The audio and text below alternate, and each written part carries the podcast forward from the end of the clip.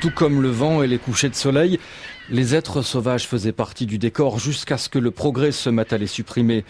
Nous sommes maintenant confrontés à la question de savoir si un niveau de vie encore plus élevé justifie son prix en être sauvage, naturel et libre.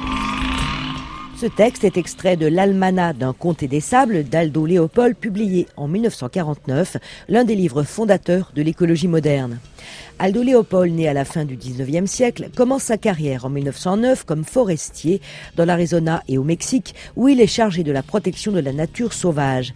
Mais entre l'industrialisation de l'agriculture et la naissance du tourisme, il voit cette nature se dégrader et ce constat le pousse à développer la notion d'une nature holistique, vue comme un tout, où l'humain n'est plus au centre. Le mot n'existe pas encore, mais il pense en écosystème.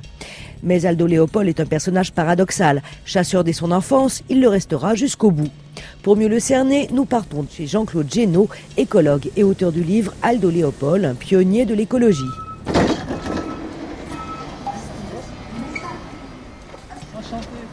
Bonjour monsieur. Ah, nous sommes ici dans les Vosges et vous avez un très beau jardin, euh, très agréable. On est au milieu des, oiseaux. Euh, pour parler d'Aldo Léopold, euh, qu'est-ce qui vous semble le plus important dans son œuvre et dans son travail? Jean-Claude Génaud Alors déjà, Aldo Léopold, c'est difficile de le résumer en quelques mots parce qu'il a eu, au cours de sa vie courte, 61 ans, de nombreux cordes à son arc.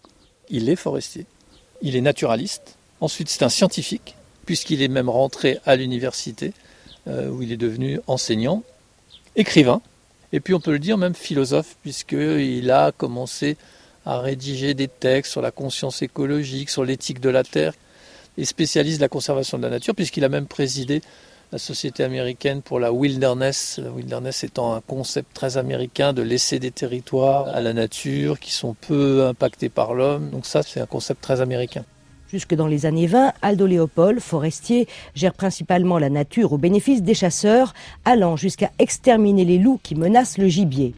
Jusqu'au jour où il vit une expérience décisive. Alors qu'il vient de tuer toute une famille de loups, la louve, mortellement blessée, le regarde. Nous atteignîmes la louve à temps pour voir une flamme verte s'éteindre dans ses yeux. Je compris alors, et pour toujours, qu'il y avait dans ces yeux-là quelque chose que j'ignorais, et que la montagne et elle étaient seules à connaître. Jean-Claude Génaud, si on devait résumer en une ou deux phrases, euh, ce qui n'est pas facile, Aldo Léopold, vous diriez quoi? S'il fallait résumer Aldo Léopold, je pense que ce serait penser comme une montagne.